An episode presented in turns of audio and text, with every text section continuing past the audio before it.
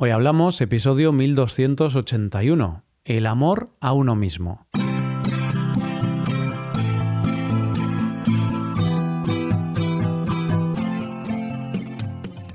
Bienvenido a Hoy Hablamos, el podcast para aprender español cada día. Puedes utilizar los contenidos adicionales del podcast, como la transcripción o los ejercicios, en tu rutina de estudio de español. Puedes ver ese contenido si te haces suscriptor premium en hoyhablamos.com. Buenas, oyente, ¿qué tal? Decía Oscar Wilde, amarse a uno mismo es el comienzo de un romance de por vida. Y de ese romance es de lo que vamos a hablar en este primer episodio del tema del mes, en el que trataremos el amor. Hoy hablamos del amor a uno mismo.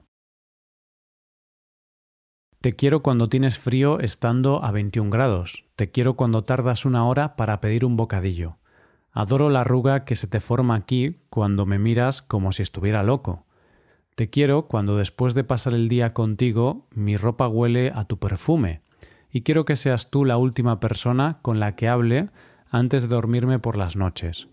Y eso no es porque esté solo ni tampoco porque sea Nochevieja. He venido aquí esta noche porque cuando te das cuenta de que quieres pasar el resto de tu vida con alguien, deseas que el resto de tu vida empiece lo antes posible. Comenzamos el tema del mes, el amor, con una de las mejores declaraciones de amor de película, con esta declaración de amor de la película cuando Harry encontró a Sally. ¿Qué vamos a contar del amor en este mes que no se haya dicho ya? Nada. Es imposible ser original hablando del amor. Eso es una realidad, porque es el tema más universal del mundo, y se ha hablado de él desde el principio de los tiempos. Pero con el amor pasa algo muy curioso, que se ha dicho todo de él, pero a la vez para cada uno de nosotros es diferente y va evolucionando con el tiempo. Y además, dentro de nosotros somos capaces de albergar muchos tipos de amor, ya que podemos sentir amor por nuestra pareja, por nuestra familia, por nuestros amigos, por nuestras mascotas, por cosas y lugares y por nosotros mismos. Un solo concepto que puede representarse de diversas formas y que además tiene el inmenso poder de ser inagotable. ¿Es el amor una energía renovable? No lo sé, pero podría serlo. El día que podamos transformar el amor en energía, creo que se acabarán los problemas con el cambio climático. Bueno, estoy bromeando. Bueno, entonces llegamos a este tema del mes sabiendo dos cosas. Es imposible definir el amor de una manera global, porque es único para cada uno de nosotros. Y no podemos contar nada que no se haya contado ya. Entonces, ¿de qué vamos a hablar? Pues mira, oyente, lo que vamos a hacer es intentar comprender un poco más cómo es cada uno de esos amores que sentimos. Y además, vamos a ver cómo cada uno de esos amores se han visto reflejados en el cine y la televisión, esos sitios donde la mayoría de nosotros hemos encontrado nuestra educación emocional. Si yo te preguntara ahora, oyente, cuál es para ti el más importante de los amores, seguramente habría muchas respuestas.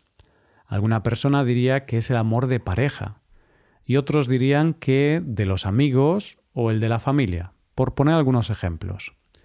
Todos esos amores son fundamentales en nuestra vida, pero hoy voy a comenzar por el que creo que es, sin duda, el más importante y el amor que permite que los demás amores existan. Te hablo del amor a uno mismo, porque si no te amas a ti mismo, es muy difícil que puedas amar a los demás. ¿Cuántas veces has escuchado la frase si tú no te quieres, no podrás querer a nadie? Muchas, ¿verdad? Es una frase un poco manida, un poco cliché, y de tanto repetirla parece que ha perdido su sentido, o parece que es una frase vacía. Pero tenemos que dejar a un lado el uso excesivo del término y quedarnos con el mensaje que transmite esta frase. Nos habla del amor propio y de lo importante que es para poder amar a los demás. Cuando hablamos de amor propio o el amor a uno mismo, Muchas veces pasa que creemos que amor propio es sinónimo de egoísmo, entendiendo el egoísmo como algo malo. Y es que el concepto de amor propio se ha intentado definir desde tiempos inmemoriales. Los filósofos llegaron a la conclusión de que hay dos tipos de amor propio, uno positivo, que es del que vamos a hablar, y otro negativo, que tiene más que ver con la vanidad. Así que nos quedamos con el amor propio positivo, y en palabras del psiquiatra Enrique Rojas lo podríamos definir de la siguiente manera. El juicio positivo sobre uno mismo al haber conseguido un entramado personal coherente basado en los cuatro elementos básicos del ser humano físicos, psicológicos, sociales y culturales. Es decir, el grado de aceptación, respeto y consideración que sentimos con nosotros mismos, y que podríamos resumir en eso que todos conocemos y que cuesta tanto conseguir como es la autoestima, querernos a nosotros mismos, aceptarnos tal y como somos. ¿Y qué podemos hacer para tener más amor propio? Una de las claves para aumentar el amor propio parece una obviedad, porque para querernos más tenemos que conocernos, tenemos que conocernos a nosotros mismos de verdad. Esto quiere decir que hay que observarse, hablar con uno mismo y ser honesto con quién eres de verdad y saber qué quieres en realidad. Y es que muchas veces somos o vivimos de la manera en que se espera que vivamos, y no vivimos una vida acorde con nuestros valores. Se espera de nosotros que cumplamos con todos los parámetros que la sociedad normativa quiere o que tu entorno o contexto social te impone. Pero, ¿y si tú no quieres ser así? Por ejemplo, muchas veces en la sociedad lo normal es estudia, trabaja, cásate y ten hijos. Eso es lo correcto. Pero, ¿qué pasa si tú no quieres eso? Pues tienes que ser honesto y vivir como tú quieres vivir y ser como tú quieres ser.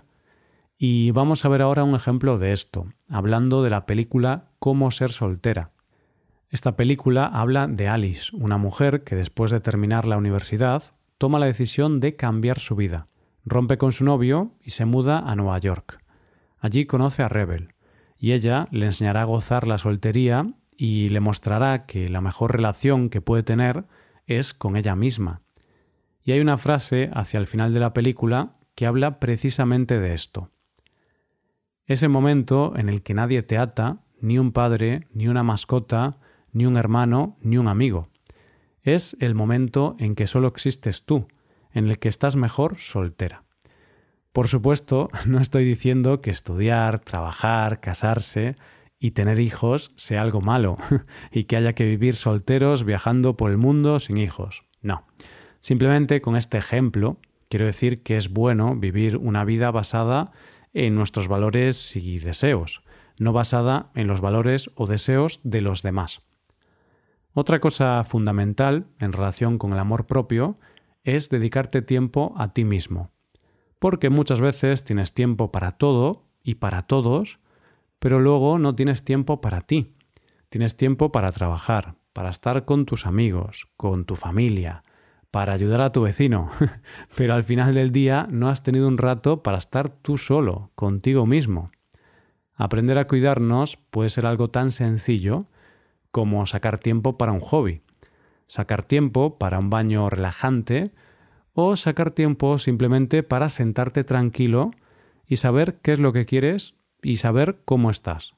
Porque ir observándonos y hablando con nosotros mismos es fundamental para ir cultivando nuestro amor propio.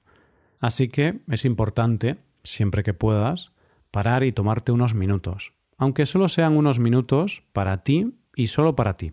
Y fíjate que esto de pensar más en uno mismo, de cuidarse, de conocerse y de ser quien quiere ser, tiene mucho que ver también con nuestro entorno, porque nuestro entorno tiene mucha influencia en nosotros, y debemos ser capaces de reconocer quién o qué nos aporta algo positivo y qué nos aporta cosas negativas.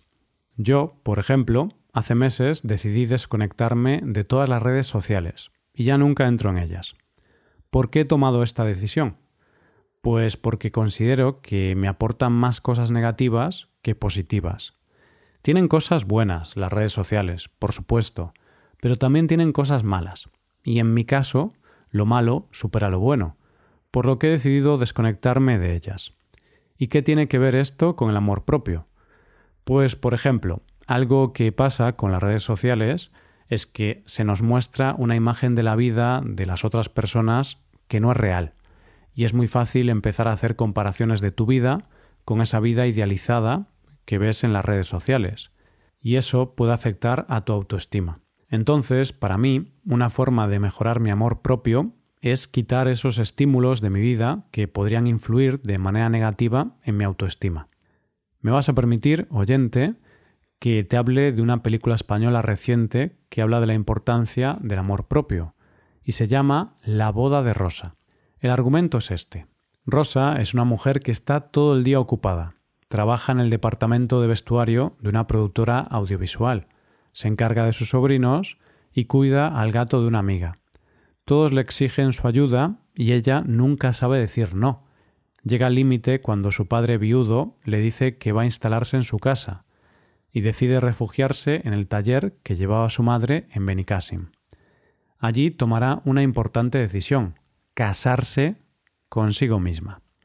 Esta película habla del amor por uno mismo, pero además habla del amor propio en las mujeres, concretamente. La directora nos cuenta que muchas mujeres pueden verse representadas en la protagonista de la película. Esto dice la directora. Hay muchas rosas en el mundo, y de alguna manera o de otra, todos tenemos, en cierta manera, algo de ella. Hay muchas mujeres cuidadoras, que se echan encima lo de todo el mundo, y que les cuesta poner límites a los demás. Esto es algo muy universal. Es un tema que se extrapola a toda la humanidad, la necesidad de tomarse tiempo para uno mismo, quererse y decir que no. Y así lo dice la directora. Es una reivindicación de la persona, del uno mismo, del escucharse, de tomar las riendas de tu vida. Eso vale para todos. ¿Que las mujeres tenemos que hacerlo más? Sí, pero vale para todos. Y para acabar este episodio terminamos con las palabras que dice la protagonista de la película, Rosa, en su boda. Prometo respetarme, cuidarme. Prometo escucharme, perdonarme. Prometo hacer lo que me haga bien a mí. Prometo preguntarme a mí misma primero antes que preguntar qué quieren los demás. Prometo llevar a cabo mis sueños y mis deseos. Prometo quererme con todo corazón todos los días de mi vida. También quiero renunciar a poner mi felicidad en manos de los demás. Y por último, renuncio a ser obediente. Y esto es todo por hoy, oyente. Espero que te haya gustado mucho el episodio y espero que haya sido de interés. Muchas gracias por estar ahí y permitirnos ser parte de tu día a día. Por último, te aconsejo hacerte suscriptor premium y utilizar los contenidos adicionales del podcast en tu rutina de aprendizaje creo que pueden ayudarte en tu hábito de estudiar español. Hazte suscriptor premium en hoyhablamos.com. Nos vemos mañana con un nuevo episodio sobre España. Muchas gracias por todo. Pasa un buen día. Hasta mañana.